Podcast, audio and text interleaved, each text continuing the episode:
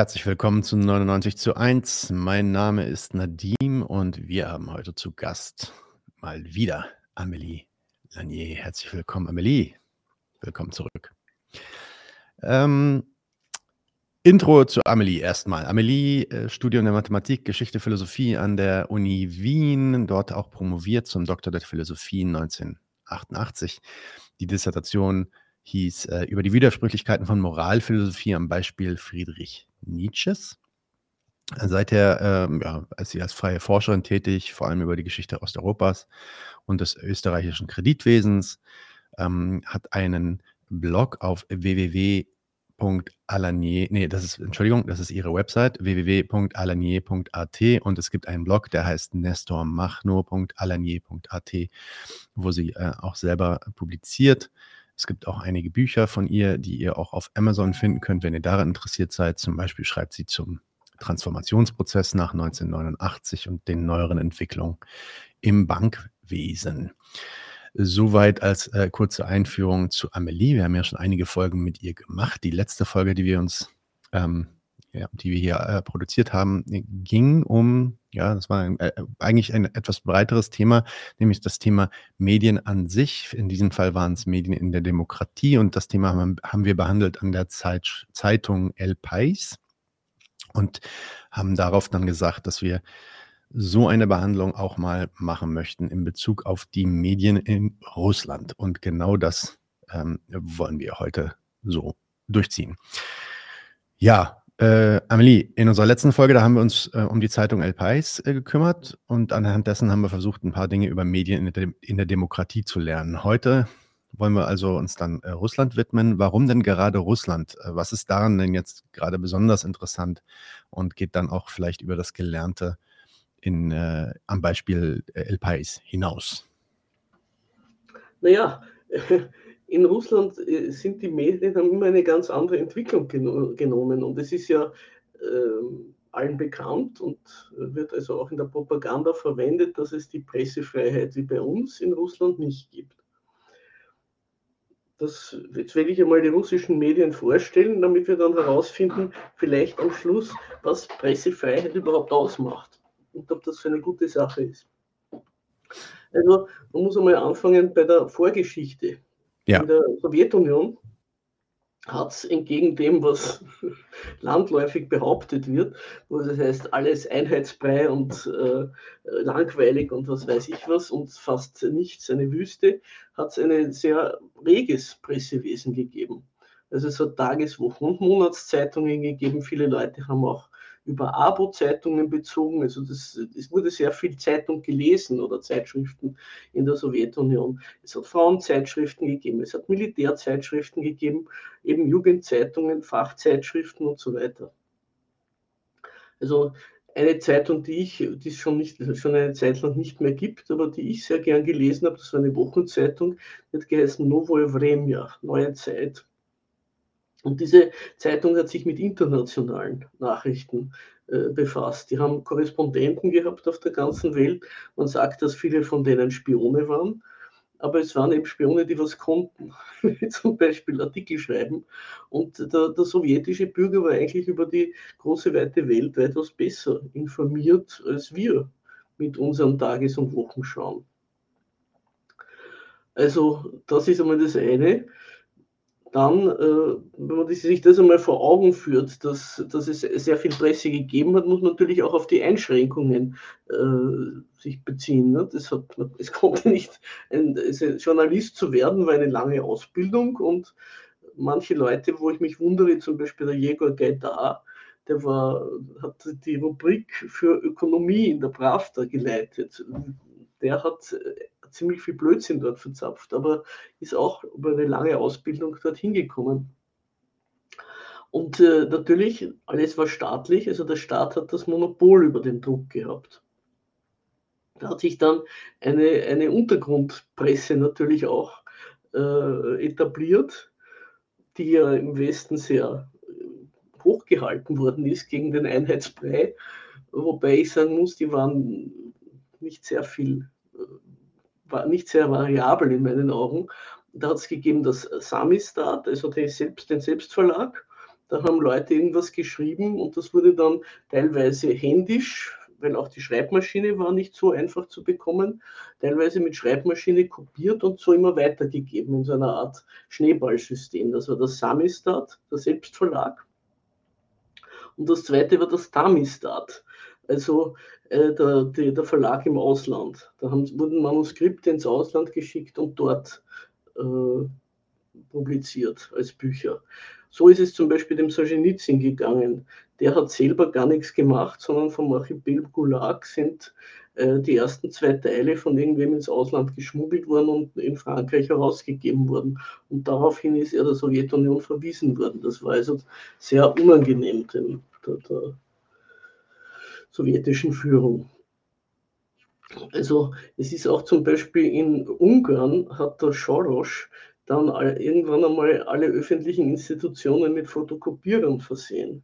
Das war natürlich ein Bruch des, des Medienmonopols. In Ungarn durfte er das, in der Sowjetunion ist ihm das nicht erlaubt worden natürlich. Dann hat es noch gegeben, also man muss sagen, die Sowjetunion hat wirklich ein sehr reges Medienwesen gegeben, die westlichen Propagandasender. Voice of America und, und Radio Free, Europe. Und die haben äh, gemeinerweise sehr viel Rockmusik auch gesendet. Haben also zum Beispiel die Jugend mit, äh, was weiß ich, Beatles zu äh, westlicher Sichtweise auch gelockt. Deswegen eine Grund war, warum dann in den 80er Jahren dann noch eine gewisse Rockszene zugelassen worden ist in Russland, damit man die Jugend nicht immer auf den Feindsender damit ver verpflichtet. Also das war äh, die, die Presse in den Blütezeiten der, der, der Sowjetunion und dann kam die Perestroika. Ab so 95, ich weiß nicht, wann ist der Gorbatschow an die Macht gekommen. Also ab 95 sind dann Blätter gekommen, die waren dann schon, die durften dann schon äh, erscheinen, offiziell, und haben angefangen, die äh, stalinistischen Verfolgungen und so aufzuarbeiten. Und das waren Argumenti, Fakti und Aganiok. Argumenti Fakti war eine, eine Tageszeitung. Es kann sein, dass es sie immer noch gibt, aber sie hat, enthält also weder Argumente noch Fakten. Ja. Der Aganiok, glaube ich, der ist schon lang verschwunden von der Medien, aus der Medienlandschaft. Du meintest übrigens äh, 85, 1985 kam 85, Gorbatschow. Ja, 85. Und dann kam die Wende und da ist also das ganze Presseimperium äh, zusammengebrochen, wie so vieles andere auch in der äh, Sowjetunion. Und da ist der Beresowski in den Medien sehr wichtig geworden. Der hat dann das äh, Fernsehen sich gekrallt und hat die, die äh, Bevölkerung mit Marktwirtschaftspropaganda und mit Seifenopern versorgt. Also die Seifenopern waren so, man konnte als russische Hausfrau, die, äh, oder die, die strahlen wollte, wie, es toll im Westen zugeht, von einer Seifenoper auf die andere umschalten. Also es ist immer irgendwo eine gelaufen. Und die Zeitungen, die waren so, dass die meisten Zeitungen konnten sich überhaupt nicht halten und am Kiosk hat es kaum was gegeben nur über Abo haben manche Leute was bezogen. Aber dem Beresowski, seine, sein Medienreich, sein, sein Fernseh- und Radio, auch im Radio hat er, das hat er auch irgendwie sich gekrallt, war deswegen so wichtig, weil die Leute wahnsinnig verarmt sind damals und die Zeitungen, während das in der sowjetischen Zeit überhaupt nicht teuer war, das konnte sich jeder problemlos leisten. Es hat fast nichts gekostet. Ne? Die wollten ja, dass die Leute das lesen.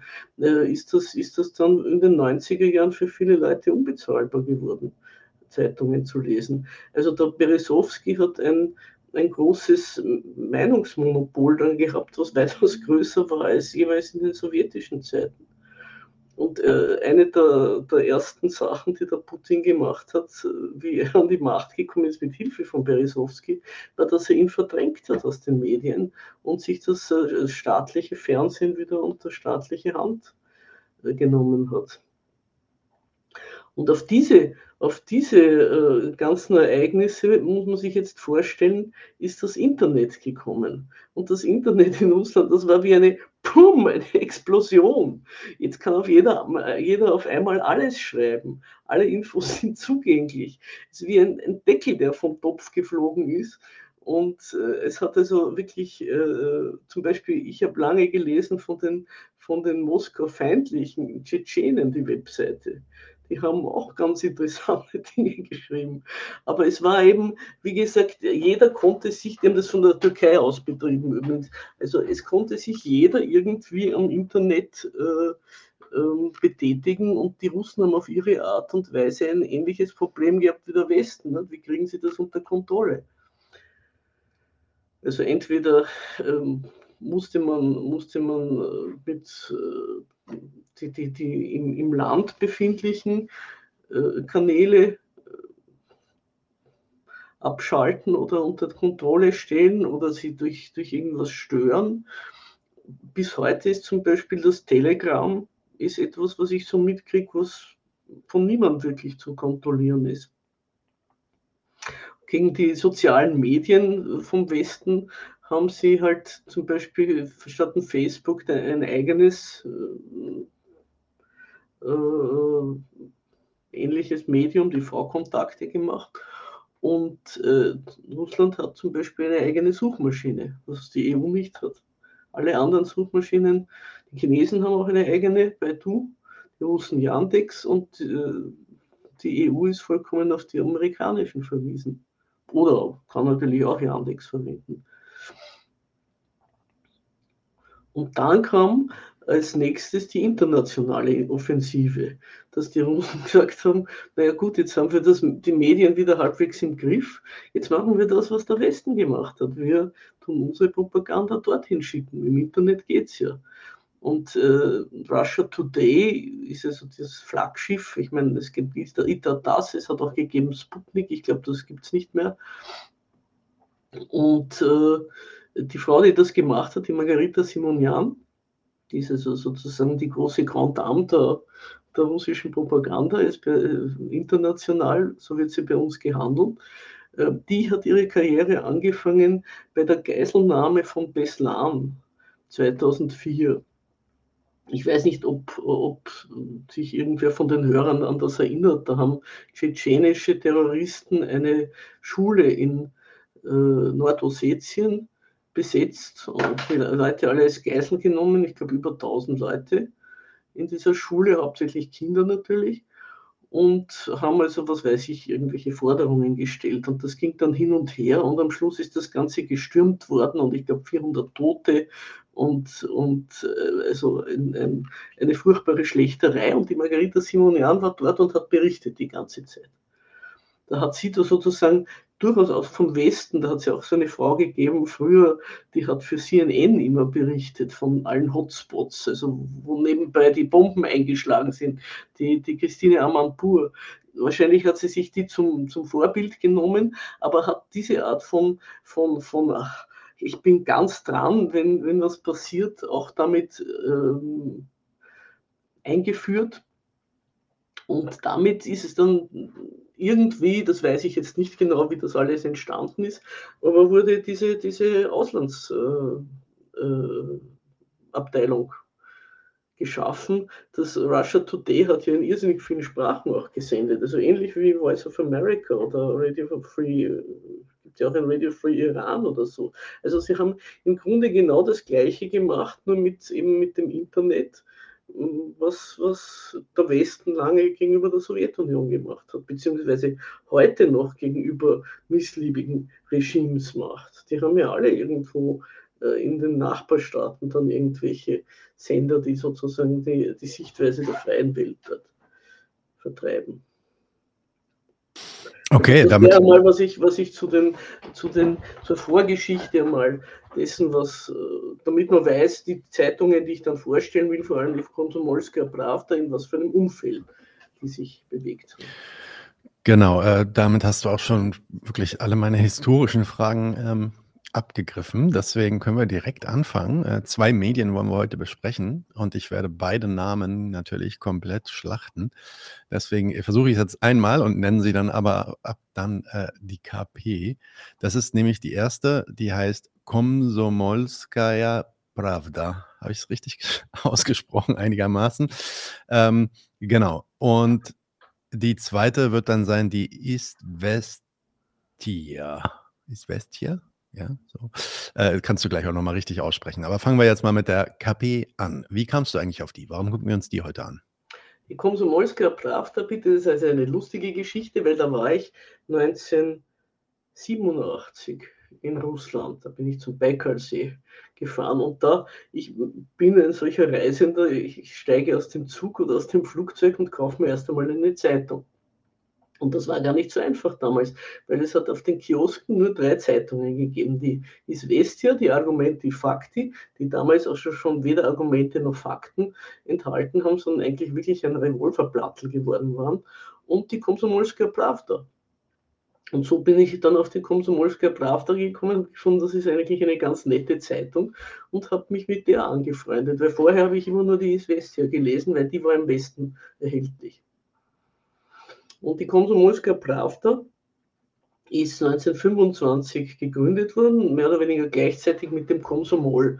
Und jetzt muss man mal ein bisschen was zum Komsomol sagen. Das war der Jugendverband der Sowjetunion und der hat die gesamte Jugend betreut. Also die Studenten, die Schüler, die Landjugend, alles was bei uns gibt es manchmal so kleine Unterorganisationen oder so, aber das Konsumol, das war sehr allumfassend, hat eine wahnsinnige Menge an Immobilien gehabt, eben eine eigene Zeitung, das hat am Land äh, Kinoveranstaltungen organisiert, also hat sich auch mit dem Kinoverleih, Filmverleih beschäftigt, geschaut, dass überall Kinos gebaut werden und äh, Filme gezeigt werden. Es hat Volkstanz äh, und Musikgruppen am Land organisiert und es hat alle möglichen Veranstaltungen in den Städten auch organisiert. Also die Jugend war beim Konsumol äh, eingebaut und aufgehoben. Das ist natürlich auch bei uns immer äh, als, als äh, Gängelung und Kontrolle und sowas schlecht gemacht worden. Aber man muss sich die andere Seite anschauen, wenn man schaut, wie heute die jungen Leute behandelt werden und wie es ihnen geht. Also ich habe jetzt gerade einen Artikel gelesen über die, die, die Fentanyl-Opfer, diese Opiatsopfer in den USA. Oder auch gehört bei uns in den Zeitungen, dass die Selbstmordwünsche, die, die schon bei Kindern auftreten. Also bei uns wird die, die Jugend dem freien Markt und einer gewissen sehr, äh, also mir nicht sehr sympathischen Partykultur überantwortet. Das, das war den, der Sowjetunion fremd. Die haben gesagt, um junge Leute muss man sich kümmern. Die wachsen heran, denen muss man zeigen, wo es lang geht, die muss man orientieren und die müssen wissen, dass sie nicht, wenn sie irgendein Problem haben, wohin gehen können. Und das war in einer Zeit, wo dort die Familie noch besser funktioniert hat. Nicht? Aber trotzdem war also das Komsomol, natürlich sollten sie auch auf Linie gebracht werden, das ist keine Frage, aber es war durchaus eine Organisation, äh, die sich, die sich auch wirklicher Probleme angenommen hat und die gelöst hat. Und man muss auch sagen, das Komsomol hat ein wahnsinniges Budget gehabt und auch eine Karriereleiter. Also zwei Personen, die dort äh, Karriere gemacht haben, waren der Gorbatschow und der Chodorkowski. Der Gorbatschow hat sich über das Komsomol hinaufgedient, bis er also weiter nach oben gekommen ist. Und er wurde ja auch genommen, damals als Präsident, gewählt zum Präsidenten vom obersten Sowjet oder von der Partei, was weiß ich, wie das gelaufen ist, weil seine Vorgänger alle gestorben sind innerhalb kürzester Zeit. Und da haben sie gesagt, jetzt nehmen wir jemanden, der jünger ist und der aus der Jugendbewegung kommt, der hält vielleicht etwas länger. Also das war eigentlich der Grund, nicht seine, nicht seine äh, wie soll man sagen, ideologische Ausrichtung. Da haben sie sicher vielleicht, kann man sagen, ein bisschen vertan, die, die Wächter der, des, des Realsozialismus, aber es war wirklich sein, sein, sein, seine Jugend bzw. seine Jugendvergangenheit mit der Jugend. Das war das eine. Der Chodorkowski, hat ja von, von seinem Kapital, also von seinem Unternehmen, die Grundlagen äh, gehabt, indem er sich das Vermögen, einen guten Teil des Vermögens des Komsomol einfach gekrallt hat. Und der war ein Protégé von Gorbatschow, deswegen der durfte das. Der war sozusagen der junge, dynamische Mensch, der, den man in jeder Hinsicht fördern muss. Und da hat er schalten und walten können, eigentlich mit diesem staatlichen Vermögen, was nur gegangen ist. Und so so ist er groß geworden. Also, was er dann alles weiter noch gemacht hat, ist, ist, gehört jetzt da nicht her. Aber nur, dass man sich einmal das Konsumol äh, überhaupt einmal als Organisation vorstellen kann, habe ich das jetzt erzählt. Und die Komsomolska Pravda war immer eine Zeitung, die sich also, die hat Umgangssprache verwendet, sie verwendet aber auch sehr viel Bildungselemente, also es erinnert an Bücher, an Schriftsteller, an Filme. Ich lerne sehr viel von der Komsomolska Pravda, weil da kommt irgendein Zitat und denke ich mir, wo ist das her? Dann schaue ich an, aha, das ist der und der Film. Also es ist eine Zeitung, die sich bemüht, erstens eine Sprache zu sprechen, die jeder versteht, aber dort auch den Leuten, äh, abgesehen vom Thema, das gerade behandelt wird, auch noch was ein bisschen weiteres beizubringen. Also das ist die eine Sache von der Komsomolska Pravda und was sie zum Beispiel wirklich äh, die, die Stärke ist von ihr, sind die Reportagen. Also sie hat jede, jede Menge Reporter und wenn was ist, die fahren dorthin und kümmern sich um die Sache. Es wird dann wirklich von allen Seiten beleuchtet. Nicht nur wie bei uns Betroffene vor, vor, vor die Kamera gezerrt, die jammern, wie schrecklich oder wie toll oder was weiß ich was ist. Und zum Beispiel wie die Unruhen waren in Kasachstan. Da hat ja vor ein paar Jahren war das. Da hat Kasachstan zwei oder drei Tage das gesamte Internet ausgeschaltet. Da ging nichts mehr. Und die einzigen, die, die darüber berichtet haben, was dort passiert, waren die von der Komsomolska Pravda. Die haben schnell Leute über die Grenze geschickt, die haben Reportagen gemacht, dann sind sie wieder zurückgefahren über die Grenze und haben von Russland aus das alles nach Moskau geschickt. Also das ist die eine Sache. Die zweite Sache, was ich auch ähm, sehr schätze, ist der Pressespiegel. Die haben offenbar Leute, die lesen die ganzen wichtigeren Zeitungen, nicht nur englische oder deutsche, da wird auch aus der äh, polnischen Zeitungen, aus tschechischen, aus Al Jazeera werden Sachen äh, zitiert. Und auch bei den englischen Blättern ist, da, das, wird da zitiert aus Zeitungen, die man bei uns eigentlich gar nicht so kennt, wie Daily Mail oder Telegraph. Also äh, das muss wirklich Leute geben, die das jeden Tag durchforsten, sagen, okay, das ist erzählenswert. Also auch heute weiß man in Russland mehr über die Welt, als man bei uns äh, über nicht einmal unseren Teil der Welt weiß, den Westen. Und die, die Komsomolska Pravda, oder willst du mal da was sagen dazu? Hm, eigentlich nur ein Nachhaken, weil soweit ich weiß, gilt die äh, KP äh, Komsomolskaya Pravda gilt als ein Boulevardblatt. Was hat das denn damit auf sich? Ist das dann okay. so eine Art Bildverschnitt oder was ist das? meine russischen Freunde und Verwandten schütteln den Kopf, dass ich dieses Boulevardblatt so schätze. Da muss man mal fragen, was ist eigentlich ein Boulevardblatt? Also die Konsumolska Pravda gilt als Boulevardblatt deswegen, weil die nach der Wende einfach zu dem, was sie sonst auch gemacht hat und weitergemacht hat, hat sie einen großen Teil dazu genommen, genommen Tratsch und Klatsch aus der Welt der Prominenz harmlose Sachen. Also wer hat geheiratet und wer hat ein Kind und wo hat sich wer scheiden lassen oder ist fremd gegangen, solche Geschichten. Ja, also schaut schon ein bisschen unter die Bettdecke.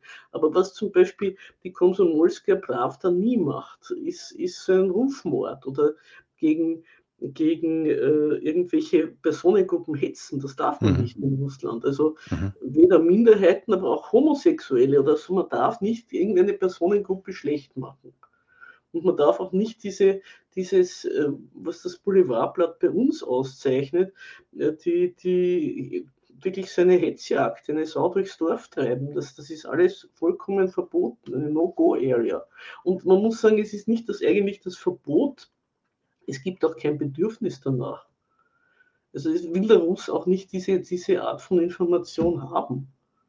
Wenn er sie haben will, muss er sich halt an, an irgendwelche westlichen äh, Quellen halten, die sowas machen. Aber in, in Russland ist das, ist das, wird das auch nicht gutiert, ja, diese Art von, von Berichterstattung.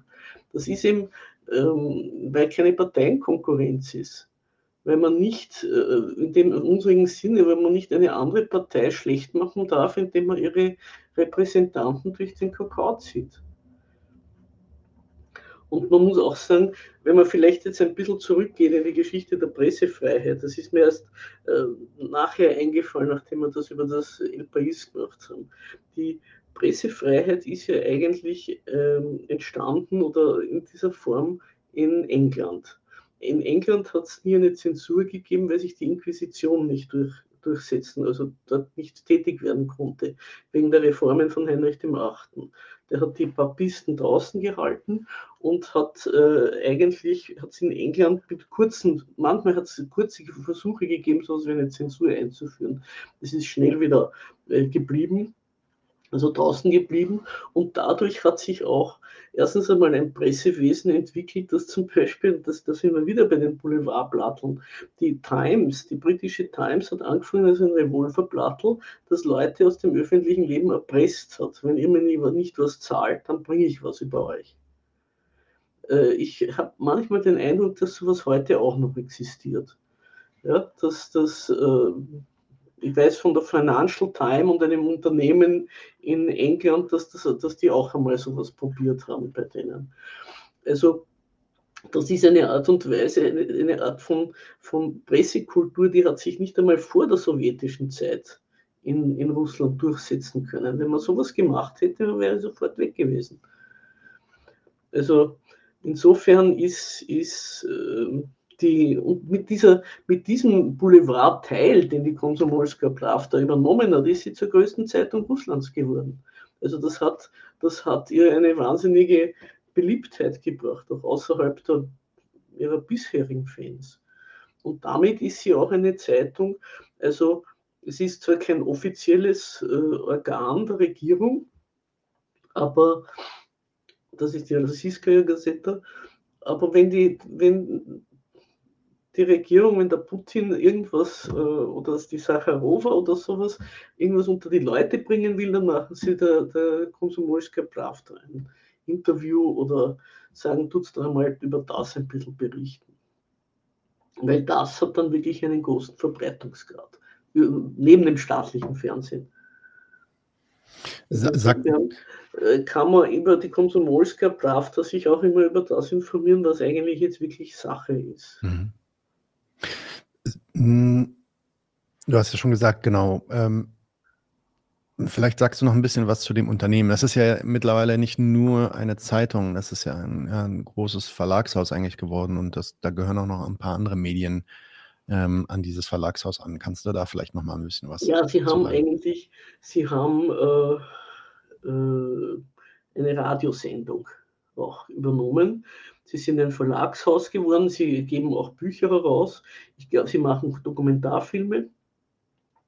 Das war alles äh, der, eigentlich ein Mann, der die so groß gemacht hat, der Wladimir Sungorkin, der ist ähm, vor, voriges Jahr, glaube ich, oder vor zwei Jahren, 2022, ist der auf einer, auf einem, einem, äh, wie soll man das jetzt übersetzen, so einer Wildwassertour oder so, was auch nicht richtig ist. Sie sind einfach auf den Spuren eines seinerzeitigen Asienforschers sind sie so durch die Taiga gegangen und haben Fotos gemacht und alles Mögliche aufgenommen und dabei hat er einen Herzinfarkt gekriegt.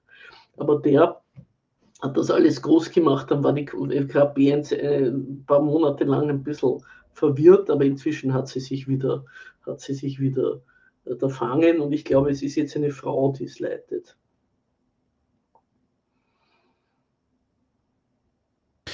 Seit dem Vorjahr, aber ja, das hat es zur Folge gehabt, dass sie nur zwei Tagesausgaben pro Woche hat. Also es ist eine, ja, nicht mehr eine Tageszeitung auf Papier und äh, eine eigene Wochenausgabe.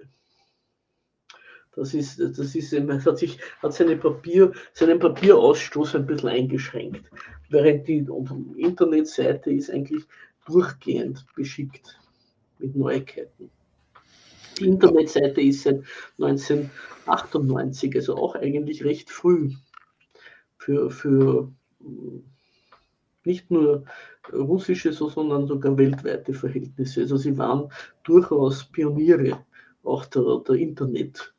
Internettechnik. Äh, und äh, ja, die Radiosendung, da kann ich nicht viel dazu sagen, die, die, die höre ich nicht.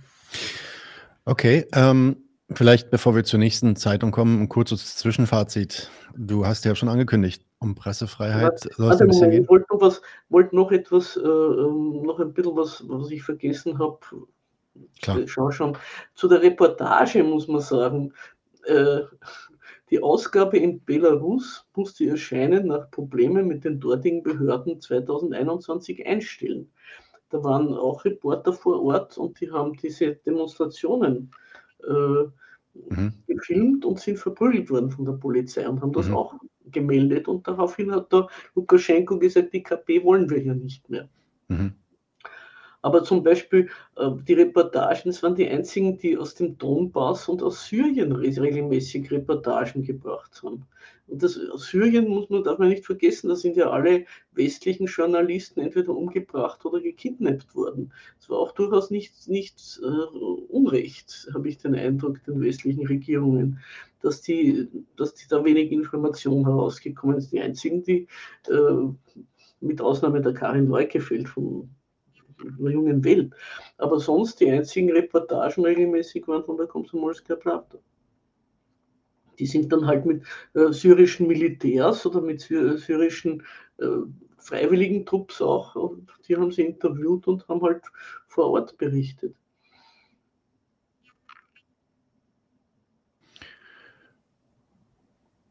Okay, Emily, du guckst noch. Hast du noch was dazu oder wollen wir ein kleines Zwischenfazit ziehen für. Ja, es war noch, es war noch, es war noch ein bisschen was, dieses Unternehmen selber habe ich auch noch ein bisschen was zusammengeschrieben.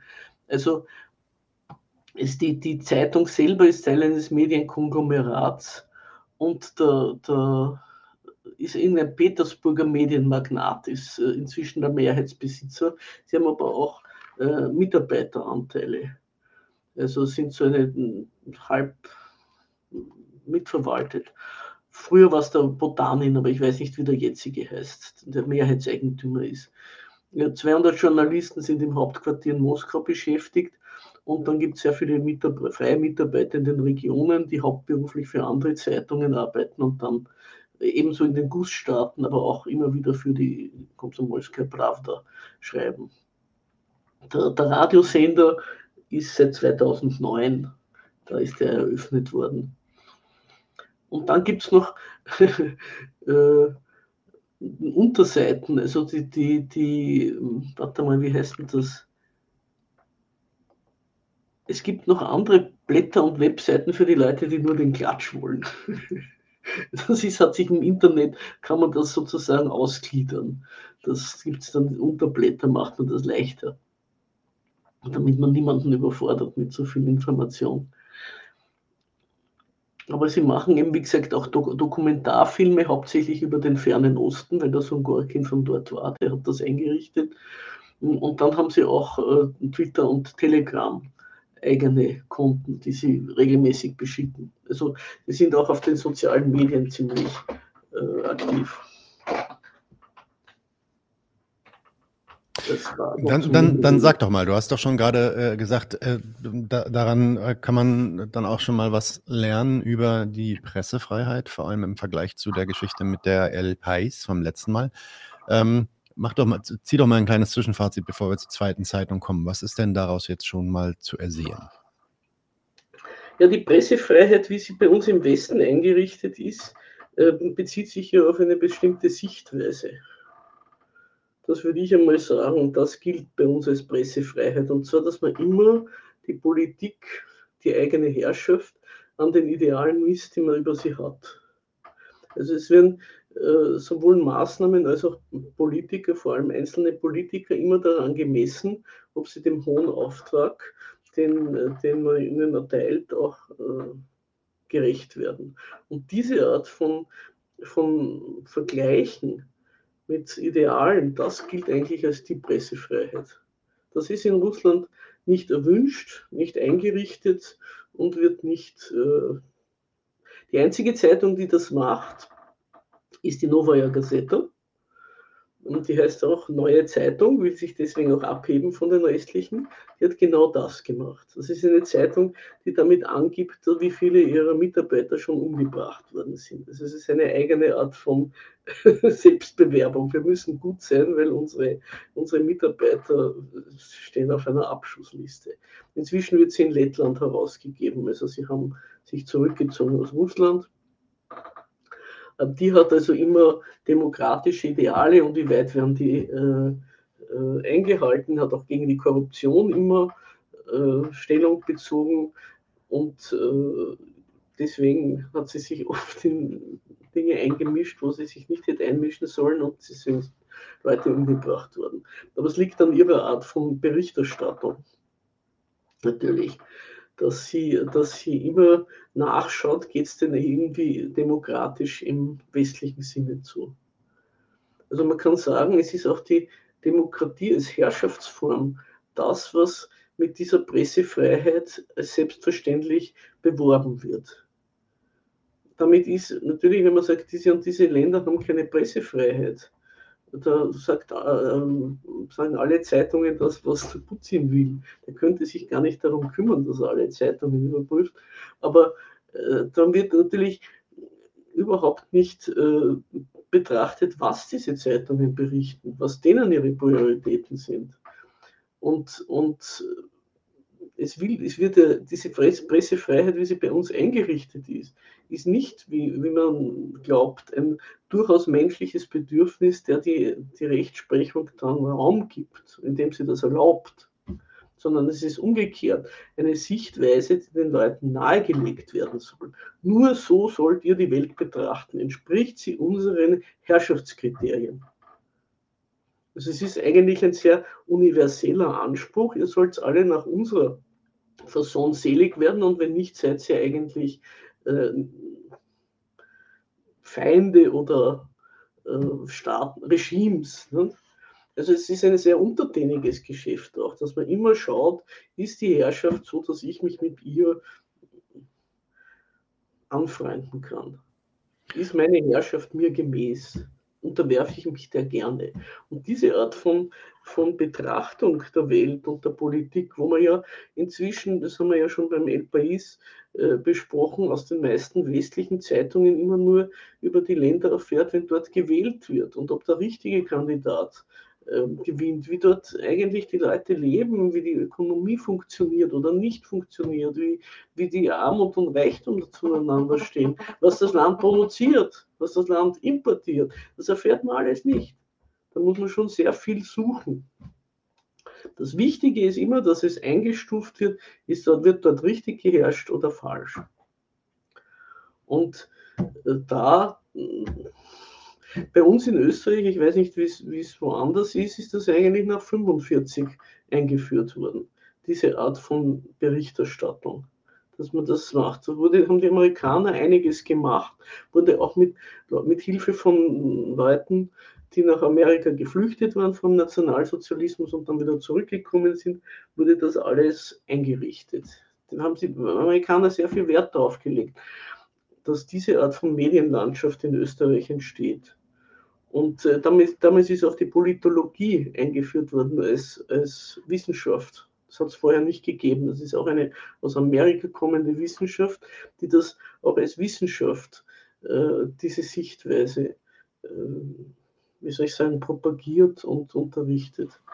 Und du willst sagen, dass es diese Einstellung, ähm, die äh, ausländischen Herrschaften anhand der eigenen Ideale, Herrschaftsideale zu messen und abzugleichen, inwiefern sie dazu passen oder nicht, dass diese Einstellung in den russischen Medien, zumindest in der KP, die wir uns jetzt angeschaut haben, dass die nicht ähm, vorrangig ist. Das ist nicht das, wie die sich die Welt anschauen. Wie ist es denn dann sonst? Die, die Russen würden nie auf die Idee kommen, dass sie sagen, bei uns also was die Demokratie betrifft, war es einmal sehr nett, wie der Solzhenitsyn noch gelebt hat. Hat ihn irgendein westlicher äh, Journalist gefragt, glauben Sie, dass die Demokratie in Russland gefährdet ist? Dann hat der äh, Solzhenitsyn gesagt, äh, das kann schon deswegen nicht sein, weil wir haben eh keine Demokratie. Also kann sie nicht gefährdet sein und zweitens, wir brauchen sie auch nicht.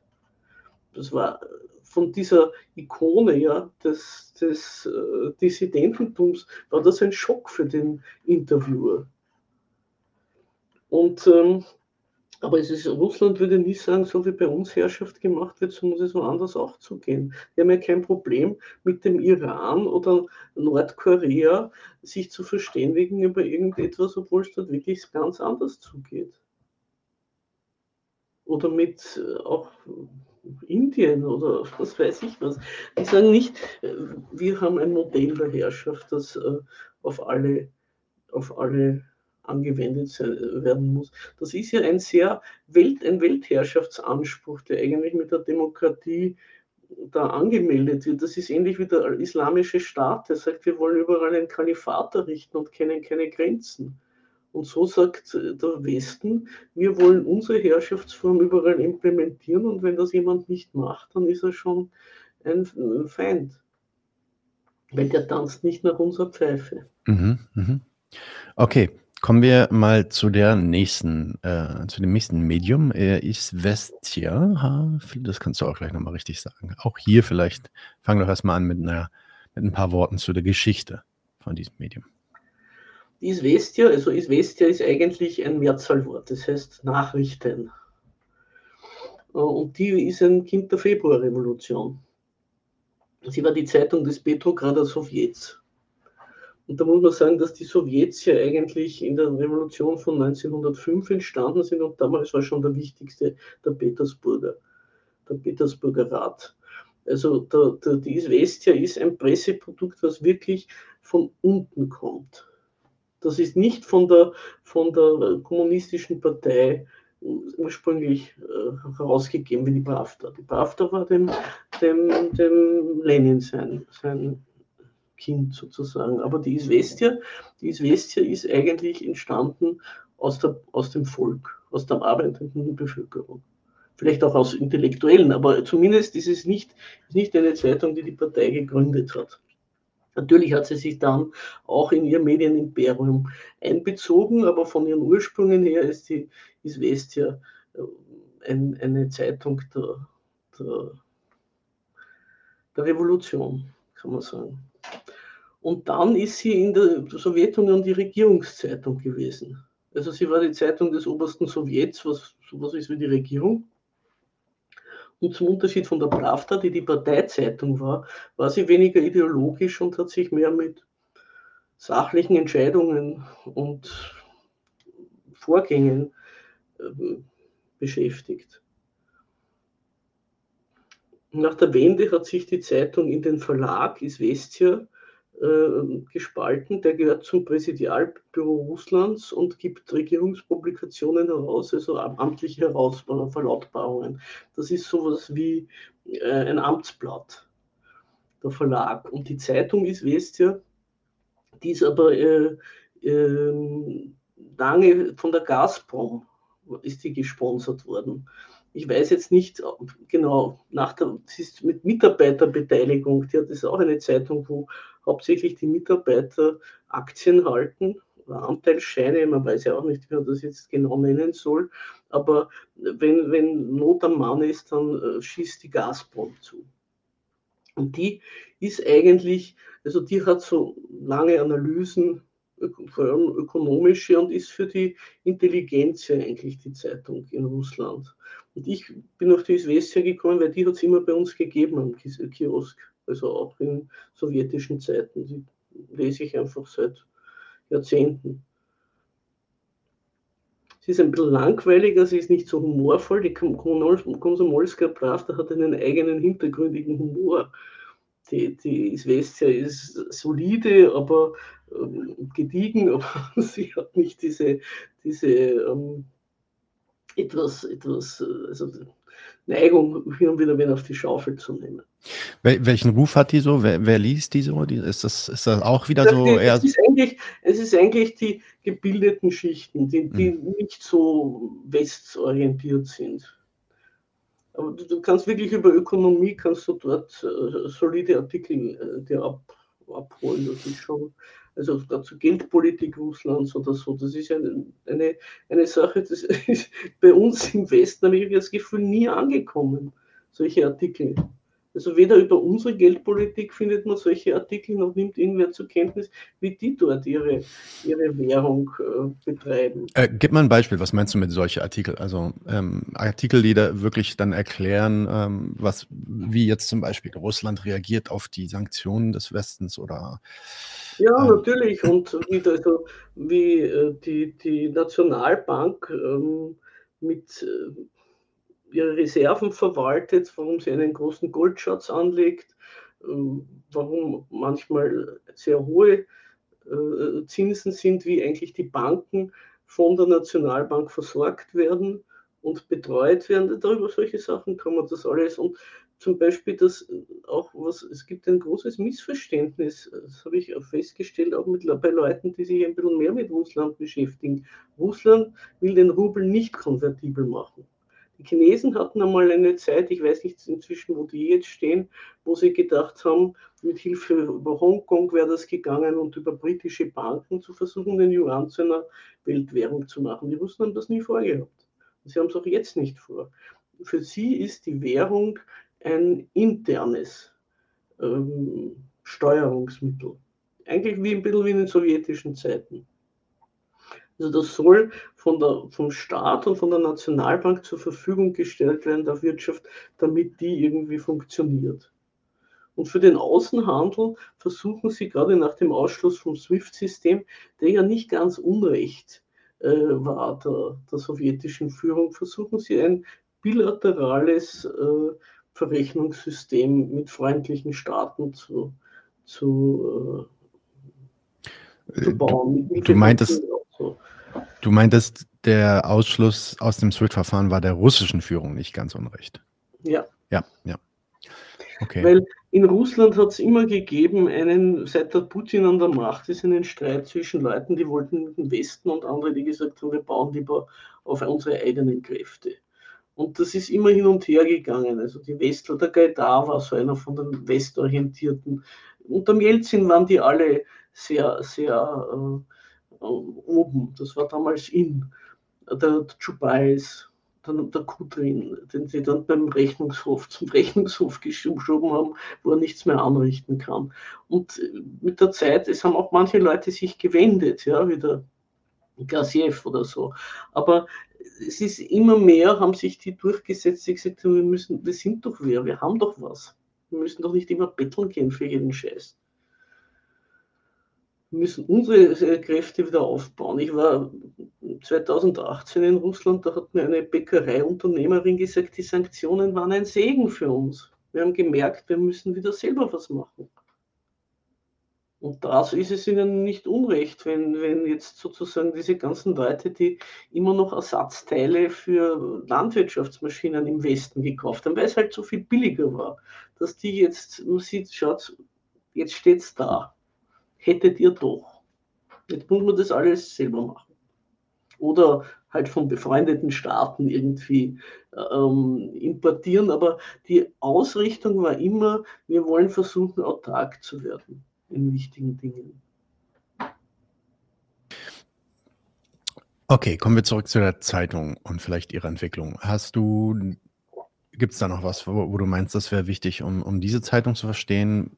Ähm, ich habe eigentlich, hab eigentlich alles, all mein Pulver verschossen, aber wenn du noch irgendwelche Fragen hast, dann. Naja, ich würde das dann, ich würde das dann versuchen mal einzugliedern in, das, die gibt ja definitiv schon ein anderes Bild ab, diese Zeitung im Vergleich zu KP. Ähm, auch hier wieder eigentlich eine, eine, zusammenfassende Frage, was man also aus Betrachtung dieser beiden Medien über die Medien in Russland lernen kann und inwiefern vielleicht nochmal, auch wenn du das vielleicht nochmal wiederholst, inwiefern sich diese Medien in Russland dann unterscheiden oder vielleicht auch, wo sie sich gleichen ähm, zu den äh, Medien hier im Westen, vielleicht zu der aus der letzten Sendung äh, El Pais? Ja, ich finde halt die Medien in Russland weitaus informativer. Mhm. Also gerne im Gegenteil dazu dem, ich empfehle es auch jemand, versuchen Sie, wenn er sich informieren will, also es gibt zum Beispiel den Antispiegel, der übersetzt ja auch viel aus dem aus den russischen Zeitungen oder russischen Medien, aber äh, man erfährt einfach mehr und es ist auch ein, muss ich sagen, auch was mir auch unangenehm auffällt in den westlichen Medien, das setzt sich immer mehr durch, eine gewisses, ein gewisser hysterischer Tonfall. Irgendwie was ist noch nie da gewesen und unerhört und äh, beispiellos und, und, äh, und menschenfeindlich und äh, ich weiß nicht, so eine, so eine Art, so ein, so ein hetzerischer Tonfall irgendwie, der, der Stürmer heute während die russischen Medien das überhaupt nicht haben. Die berichten auch über unfreundliche Staaten, nicht mit diesem, mit diesem Werf. Jetzt hast du doch aber selber. Ähm, ich, es gibt einzelne Politiker, die, die, die dürfen dann hin und wieder ein bisschen schärfer schießen, mhm. aber, aber die Medien selber haben einen ganz sachlichen Tonfall. Jetzt hast du doch aber selber vorhin auch schon gesagt, naja, es ist schon so, dass die Medien durchaus schon ähm, eher Putin bzw. der russischen Regierung unterstehen und auch mehr oder weniger auf Linie sind. Inwiefern kannst du denn dann, beziehungsweise wenn du sagst, dass die äh, so, informativ, so viel informativer sind oder auch ähm, äh, ja, vielleicht informativer geschrieben sind, inwiefern kannst du denn dann sicherstellen, dass das nicht, also der große Vorwurf, der natürlich an die russischen Medien wie RT zum Beispiel geht, ist dann natürlich immer die Fake News und die Propaganda, die da für den Staat betrieben wird. Wie kannst du das denn auseinanderhalten? Ich weiß jetzt nicht, was, was man unter Fake News verstehen soll, verstehst du? Es gibt Berichte manchmal, da denke ich mir, na ja, könnte sein, könnte nicht sein, warten wir es ab. Aber es ist oft so, dass ich, wenn, wenn, wenn sich dann äh, nach einiger Zeit herausstellt, dass das sogar in westlichen Medien erwähnt wird. Oder es gibt zum Beispiel, die Russen haben Kriegsberichterstatter. Also das sind Korrespondenten von beiden Zeitungen, die ich vorgestellt habe. Die haben auch, auch die Isvestia hat Korrespondenten in den Kriegsgebieten. Äh, ich glaube, es gibt noch andere Zeitungen, Moskowski Komsomolets oder so. Ich weiß jetzt nicht genau, wer noch, wer noch alles da, da unterwegs ist. Und die, die steigen halt wirklich in die Schützengräben und machen Interviews mit den Soldaten. Ich meine, was, was soll man jetzt da sagen, was Fake News ist? Natürlich ist es Propaganda, weil sie sagen, unsere Burschen machen das gut. Aber es ist nicht, es ist jetzt nicht, dass die da irgendwas, ist ja mit Bildern auch, dass sie da jetzt was sich aus den Fingern saugen. Und der Putin hat sich schon einmal getroffen mit den, oder hm, vielleicht sogar mehrmals mit diesen ganzen Korrespondenten und hat gesagt, was habt ihr für Vorschläge, was wir besser machen können. Das ist ein ganz anderes, ähm, wie soll ich sagen, Verhalten zwischen oben und unten wie bei uns. Also zum Beispiel der eine Kriegsberichterstatter, der Alexander Kotz von der Komsomolska Pravda, den habe ich schon öfters in westlichen Medien erwähnt gesehen. Er wird zwar immer als, als Putin-Vollstrecker äh, bezeichnet, aber die wissen auch, wenn der was schreibt, das stimmt. Okay. Na, es ist interessant, weil es so, ähm, so völlig gegenläufig ist zu dem äh, zu dem Bild, was einem hier vermittelt wird über diese Medien. Und gleichzeitig hört man natürlich dann auch immer wieder von diesen russischen Hackern oder Bots oder so, die in dem Westen auch Fake News streuen und ähm, hier die Medien manipulieren oder ganze Wahlen in den USA irgendwie steuern. Ähm. Das läuft aber alles über die sozialen Medien. Ja. Das, ist, das ist nicht über die, ja. die Zeitungen. Mhm. Also was da alles läuft, muss ich sagen, auch diese ganzen ähm, Hacker und, und Bots, da haben die Russen zwar gut gelernt, aber sie haben vom Westen gelernt. Mhm. Angefangen haben solche Sachen bei westlichen Medien. Das war zunächst einmal, also in diesen Foren auch, äh, Product Placing. Zunächst ist das aus der Werbung gekommen. Die haben mhm. Leute angestellt, die, die in, den, in den Foren irgendeinen Scheiß beworben haben. In eher so Kronenzeitungsplatteln. Und dann ist das auch noch äh, auf die, auf die äh, politische Ebene gegangen. Es ist nicht so stark natürlich wie in Russland. Der, der Prigozhin, Friede seiner Seele oder Unfriede, äh, der hat das dann ausgebaut. Hat gesagt, okay, das habe ich, das, das ist eine Möglichkeit, Einfluss der Einflussnahme und da sind eigentlich die sozialen Medien erst so richtig ins, in, ins Visier gekommen, genauso wie das Internet, das Russia Today jetzt in Amerika oder in, in Deutschland seine Sendungen machen kann. Also genauso hat das gestört, dass russische, russische äh, Trolle sich jetzt in den sozialen Medien äh, betätigen. Ich meine, zum Beispiel das Facebook, da gibt es diesen einen äh, Typen, der war der Scott Ritter, der war früher ein Waffeninspektor, für, für, hat für den CIA gearbeitet und hat im Irak äh, diese Waffen, der Massenvernichtungswaffen Waffen gesucht, von denen wir jetzt wissen, dass es sie nicht gegeben hat. Und ist auch über die Politik der USA gegenüber dem Irak zu einem Gegner der USA geworden. Ich habe ein sehr gutes Buch von ihm über den Irak, also das kann ich jedem empfehlen. Und äh, der hat dann irgendwann einmal über eine Facebook-Geschichte, ich hatte eine, eine Strafe gekriegt. Ich weiß gar nicht, wo er, von wo er jetzt sendet und seinen Blog betreibt, aber, aber der, ist, der ist im Häfen gesessen, weil er sich von irgendeiner Facebook, einer CIA, einem CIA-Agenten auf Facebook dazu hat äh, verführen lassen, dass er sich einen runterholt vor laufender Kamera. Und der hat aber dann, dann hat er gesagt, er hätte Minderjährige geschädigt und haben ihn verknackt. Also das ist die Art und Weise, wie die äh, amerikanischen Dienste äh, den sozialen Medien benutzt haben, um dort Leute auszuspionieren bzw. aufs Glatteis zu führen. Aber sie sind nicht auf die Idee gekommen, dass sie das als Moment der Einflussnahme verwenden. Das waren die Russen. Okay. da ist man natürlich dann wieder sehr böse, wenn das eigene Instrument zur hm. Propagierung und zur Benutzung der eigenen äh, Sichtweise von der Gegenseite entdeckt wird als Moment der Einflussnahme. Ähm, das ist mir nur im Nachhinein noch eingefallen. Äh, es ist eine interessante Sache, dass bei uns immer sagt, unabhängige Medien. Es konnte nicht von unabhängiger Seite überprüft werden. Und was sind das eigentlich für Medien, die unabhängig sind? Also bei uns zum Beispiel der Standard, der wird von der Raiffeisenkasse vor allem betrieben, die Zeitung. Das unabhängigste, die unabhängigste Zeitung oder Medien in Österreich waren zumindest solange er gelebt hat, der Servus TV von Mateschitz. Da weiß man zwar, der gehört dem, dem Red Bull-Eigentümer, aber da waren, haben verschiedene Meinungen. Also durchaus, während der Pandemie war das auffällig, durchaus dissidente Meinungen auch zum äh, zukommen können. Also man muss sagen, dieses mit dem Unabhängig bei den Medien, das ist ein verräterisches Dementi. Weil wären sie wirklich unabhängig, dann äh, müssten sie das ja nicht an die große Glocke hängen. Ja, ähm, die Unabhängigkeit bezieht sich dann wahrscheinlich auf die staatliche Unabhängigkeit, ne? Also die, die Pressefreiheit im Sinne von, die können sich zu dem, zu dem staatlichen Programm stellen, wie sie wollen und sind da nicht irgendwie abhängig. Ja. Wobei andererseits. Ja, das, ist, äh, das ist kein Staatsfernsehen ist, sozusagen, ja.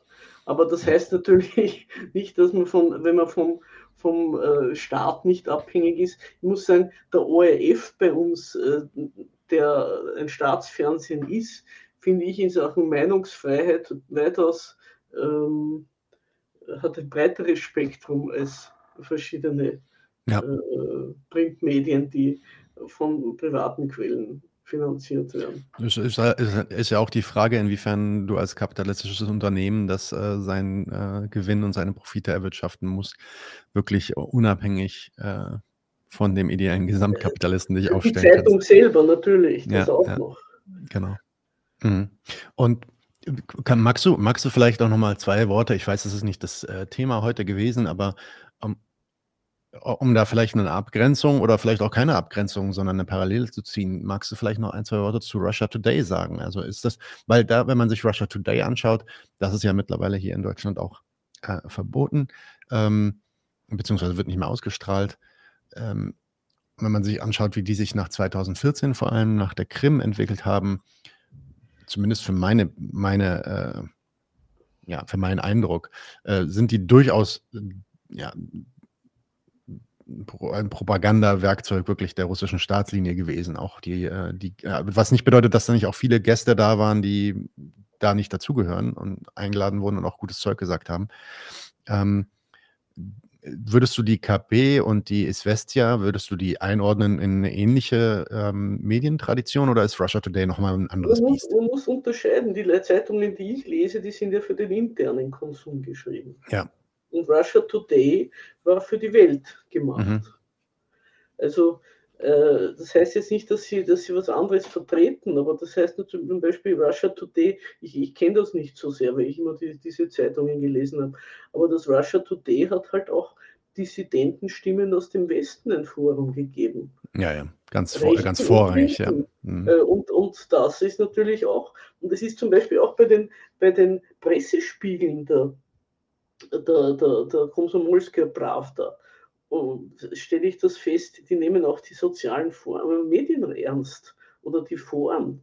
Also die sagen, da hat irgendwie ein Politiker oder da war ein Artikel gestanden in der New York Times oder ich weiß nicht, in irgendeiner Zeitung, wo es halt auch ein Forum gibt und zudem haben die Leser das und das gesagt. Die nehmen also auch die, die, die, die kleinen Zwergpups, die nichts zu sagen haben, ernst als Stimme des Volkes.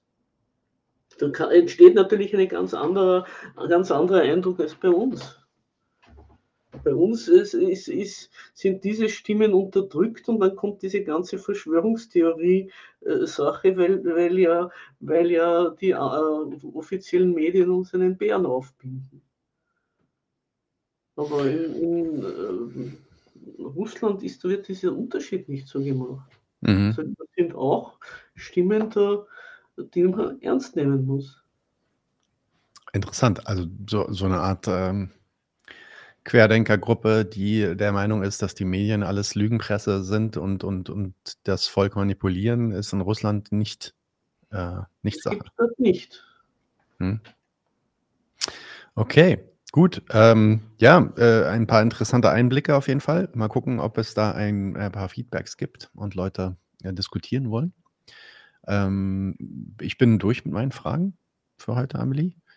Wir haben ja noch mal zwei, drei andere äh, Folgen in Planung. Das heißt, äh, das ist nicht das letzte Mal, wie immer. Vielen Dank ähm, für deine Ausführung auf jeden Fall und auf jeden Fall bis zum nächsten Mal. Ne? Okay. Dank, ciao, Amelie. Danke okay. an alle in den Chats und in den Kommentaren und bis bald. Leute, wir brauchen eure Hilfe. Wenn euch dieses Video gefallen hat, klickt auf Like, abonniert den Kanal und vergesst nicht das Glöckchen zu drücken, damit ihr benachrichtigt werdet, wenn wir neuen Content droppen. Außerdem solltet ihr uns überall folgen, wo wir verfügbar sind. Das ist Facebook, Instagram, Twitter und Twitch. Und wenn wir irgendwelche Ankündigungen machen oder Posts, dann shared, was das Zeug hält. Gebt uns all eure Liebe. Wir haben mittlerweile ziemlich signifikante Kosten. Wenn ihr es euch irgendwie leisten könnt, unterstützt uns doch auf Patreon. Dann kommt ihr auch in den Genuss verschiedener Vorteile, wie zum Beispiel Zugang zu unserer Discord-Community oder Zugang zu den ultrageheimen Patreon-Episoden, die wir dort posten. Außerdem könnt ihr uns natürlich auch über PayPal Spenden zukommen lassen. Außerdem haben wir mittlerweile einen eigenen Online-Shop. Das heißt, wenn ihr euch immer noch fragt, was ihr euren Lieben zu Weihnachten, Ostern oder sonst wie schenken könnt, geht dorthin und kauft duftes Merch. Alle Links dazu hier in der Beschreibung oder auch auf unserer Webseite 99 zu 1.de. Vielen Dank fürs Dabeisein, danke für die Unterstützung und wir sehen uns in diesem Theater.